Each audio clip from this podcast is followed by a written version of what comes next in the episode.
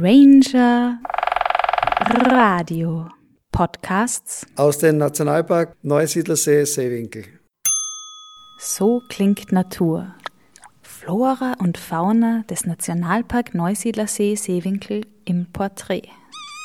In diesem Podcast Pflanzen im Seewinkel Teil 2 Sandpflanzen. Im zweiten Teil der Pflanzen-Podcast-Reihe erklärt uns der emeritierte Universitätsprofessor Roland Albert, welche Besonderheiten Sandlebensräume aufweisen und mit welchen Herausforderungen die Pflanzen auf Sand zu kämpfen haben. Ja, Sandlebensräume sind Sonderstandorte, kann man sagen, die dadurch bemerkenswert ist, dass sie keine geschlossene Vegetationsdecke haben, sodass auf Sand Arten Fuß fassen und sich ausbreiten können, die sonst in einem geschlossenen Vegetationsverband keine Chance haben, weil sie zu konkurrenzschwach sind. Und das ist eine, sozusagen ein Refugium für seltene Arten, die dann fast ausschließlich nur dort anzutreffen sind. Den Sandlebensraum charakterisiert vor allem eine sehr hohe Einstrahlung von Sonnenenergie. Die Pflanzen leben ja von, von Sonnenenergie, sie machen Photosynthese mit Hilfe des Lichts und des aufgenommenen CO2s. Nur dort ist fast zu viel des Lichts vorhanden, weil ja durch die Reflexion am hellen Sand die Pflanzen auch von, vom Untergrund her noch mit, mit Strahlung bombardiert werden. Und das gibt dann ein Problem, wenn zum Beispiel wenig Wasser zur Verfügung steht.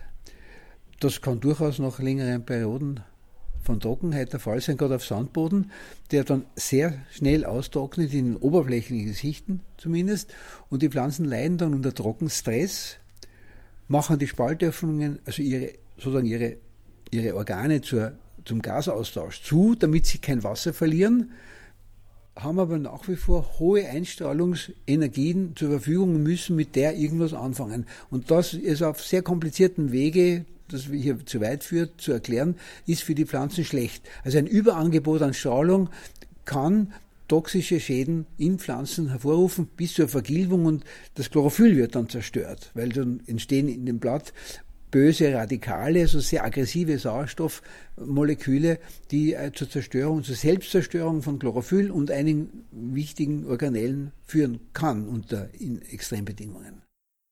Wie haben sich die Pflanzen an die Herausforderungen des Sands angepasst? Ja, das ist eine gute Frage und es gibt tatsächlich natürlich eine, ein kleines Bündel von Maßnahmen, die notwendig sind, um diesen Lebensraum zu bewältigen. Einmal müssen alle diese Pflanzen an vorübergehende Trockenheit angepasst sein.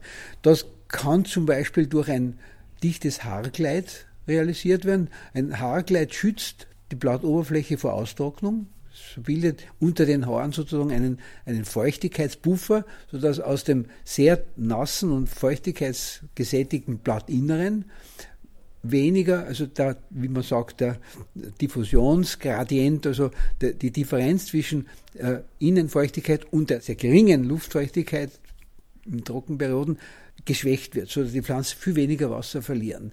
Das ist das eine. Außerdem schützt ein dichtes Haarkleid gegen die hohe Einstrahlung, weil sich sehr viel an Licht dort wieder äh, zurückspiegelt. Da gibt es Messungen, dass so ein, ein silbriger Haarüberzug, wie man äh, bei einigen Pflanzen auch, auch sehen kann, bis zu 50 und mehr Prozent des Sonnenlichtes wieder zurückwirft, sodass also diese Strahlenschwächung und die Strahlenschädigung Photoinhibition, wie man auf gescheit dazu sagt, reduziert wird. Dann gibt es manche Pflanzen, die haben Wachsschichten, das ist auch ein guter Mechanismus, um Sonnenlicht zu reflexieren. Die glänzen dann so blaugrün und dienen auch dann zur Abschwächung der Sonneneinstrahlung und als Verdunstungsschutz, weil diese Wachsschichten sich über die Spaltöffnungen rüberschieben und auch äh, die Austrocknung etwas mäßigen. Das wären mal ganz wichtige Eigenschaften zur Förderung der Trockentoleranz. Dann muss die Pflanzen auch äh, die Übersandung durch Wind aushalten. Also gerade hier im Seewinkel geht ja, äh, gehen ja oft sehr starke Winde und das kann die Pflanze überschütten. Dann muss, muss die Pflanze Vorsorge treffen, dass Seitenknospen da sind, die rasch auswachsen und den Spross wieder dem Licht entgegenwachsen lassen, sonst stirbt die Pflanze natürlich ab. Also Übersandung ist eine Gefahr, gegen die morphologische Maßnahmen helfen können. Ein weiterer Faktor ist die Nährstoffarmut. Also ein Sandboden ist natürlich extrem humusarm und dementsprechend ist auch sind wichtige Nährstoffe wie Stickstoff, Phosphor im Minimum vorhanden. Und da müssen die Pflanzen auch entsprechend äh, sparsam wachsen und sehr behutsam und ökonomisch mit dem vorhandenen geringen Nährstoffangebot zurechtkommen, was auch spezielle physiologische Anpassungen braucht. Welche Pflanzen sind das, die auf Sandlebensräumen wachsen? Ja, das sind also Pflanzen, die relativ kleinblättrig sind auch. Da gibt es Steingratarten oder Goldlackarten, die sehr schmale, kleine Blätter haben, die auch behaart sind, wie erwähnt. Auch die Kleinblättrigkeit ist ja ein, ein gutes Mittel, um Überhitzung zu verhindern, weil sich ein kleines Organ äh, dadurch auszeichnet, dass die Oberfläche relativ zum Volumen größer wird und die Verdunstungskälte, sofern Wasser zur Verfügung steht, hier äh, zu einer Abkühlung bringt. Denn die hohe Einstrahlung, die jetzt schon erwähnt wurde, führt natürlich auch zu einer Überhitzung der Blätter. Also wenn eine große Blattspreite da ist, kann das durchaus an einem heißen Sommertag zu Temperaturen über 40, 45 Grad führen und 48 bis maximal 50 Grad ist so die obere Lebensgrenze für, für Blätter. Also darüber ist unweigerlich äh, eine Zerstörung der Blattzellen zur Folge. Dann gibt es auch einen Photosynthesemechanismus, der gerade auf Sand für zwei Sandpflanzenarten Gültigkeit hat, äh, der sich durch einen sehr sparsamen Wasserverbrauch auszeichnet. In der Regel ist, ja, ist das mit Pflanzen so, dass sie zwischen Verhungern und Verdursten stehen, gerade an einem Trockenstandort. Wenn sie die Spaltöffnungen, durch die auch CO2, also eine wichtige Nährsubstanz sozusagen aufgenommen wird, aus CO2 werden ja Zellwände, Zucker und alle möglichen kohlenstoffhaltigen Verbindungen erzeugt und muss also das aufgenommen werden aus der Atmosphäre. Aber eine Öffnung oder Spaltöffnung bedeutet auch einen Verlust von Wasser. Jetzt äh, an trockenen Standorten ist es also sehr günstig für einen pflanzlichen Organismus, wenn er eine Photosynthese, also CO2-Verwertung sozusagen, verwendet, die mit sehr geringen Wasser äh, Abgaben verbunden ist. Das heißt, schon bei einer geringen Spaltöffnungsbreite, also wenig Wasser rausgeht, kann genügend CO2 aufgenommen werden, sehr, wird sehr effizient dann, wie man sagt, in der Pflanze eingebaut in organische Substanzen, sodass pro Gramm aufgenommenen Kohlenstoff sehr viel weniger Wasser Gramm oder Milliliter oder wie immer abgegeben werden muss, als bei normalen Pflanzen.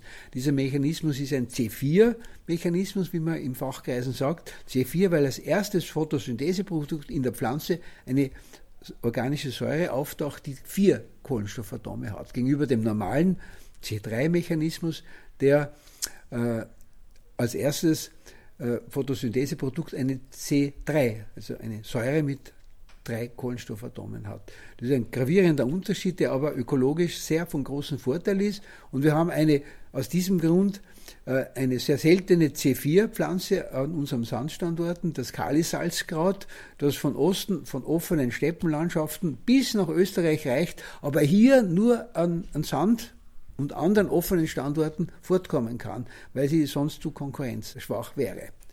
Also wir haben hier aus verschiedenen Gründen eine Ansammlung von sehr seltenen Pflanzen. Das wäre eine Pflanze aus den Steppengebieten des Ostens, das Kalisandkraut. Dann haben wir eine sehr hübsche, im späteren Frühling blühende äh, Caryophylla 10, also Nelkenfamilienart. Das ist das Kegel-Leimkraut, wunderschön rot blühend.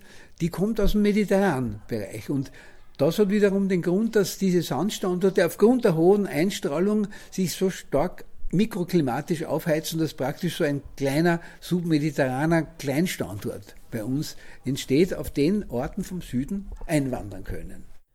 Wo kann man im Seewinkel Sandlebensräume finden?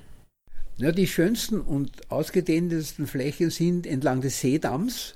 Das ist dieser Sandwall, der sich am Ostufer des Sees praktisch von Weiden bis herunter südlich von Ilmitz, Sandeck zieht. Das ist ein Sandwall, dessen Herkunft so erklärt wird, dass in Zeiten, wo der Neusiedlersee noch trocken war, das Seebecken, es gab ja immer wieder Perioden, Sand angeweht wurde durch die Westwinde oder auch Eisschübe zu einer Aufhäufung von Sediment, sandigen Sedimenten entlang des Ostufers hier geführt haben.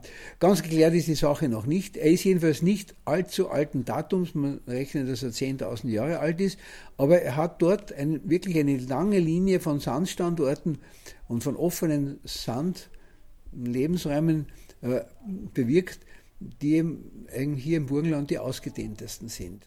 Nur muss man schon bedenken, dass wir hier neben den Salzstandorten, die ja immer wieder als besonders herausgehoben werden fürs Burgenland, dass hier auch diese Sandstandorte so kleine, kleine äh, Perlen sind in unserer Landschaft, die man auch entsprechend pflegen sollte und die man, wo man sich bewusst machen muss, dass auch diese sehr wertvolle Pflanzen Gesellschaften tragen können. Und wir haben ja Beweidungsprogramme im Nationalpark und das ist auch gut so. Gerade die Tiere erhalten durch das Zertrampeln, machen zwar einiges kaputt, aber viel mehr besser, indem sie neue Lebensräume schaffen, indem sie den Sandwall offen halten, sodass diese konkurrenzarmen Pflanzenarten dann doch immer wieder Chancen haben, sich auszubreiten. Im nächsten Podcast Pflanzen im Seewinkel Teil 3 Salzpflanzen, gefördert aus Mitteln der Europäischen Union im Rahmen des Europäischen Landwirtschaftsfonds für die Entwicklung des ländlichen Raums.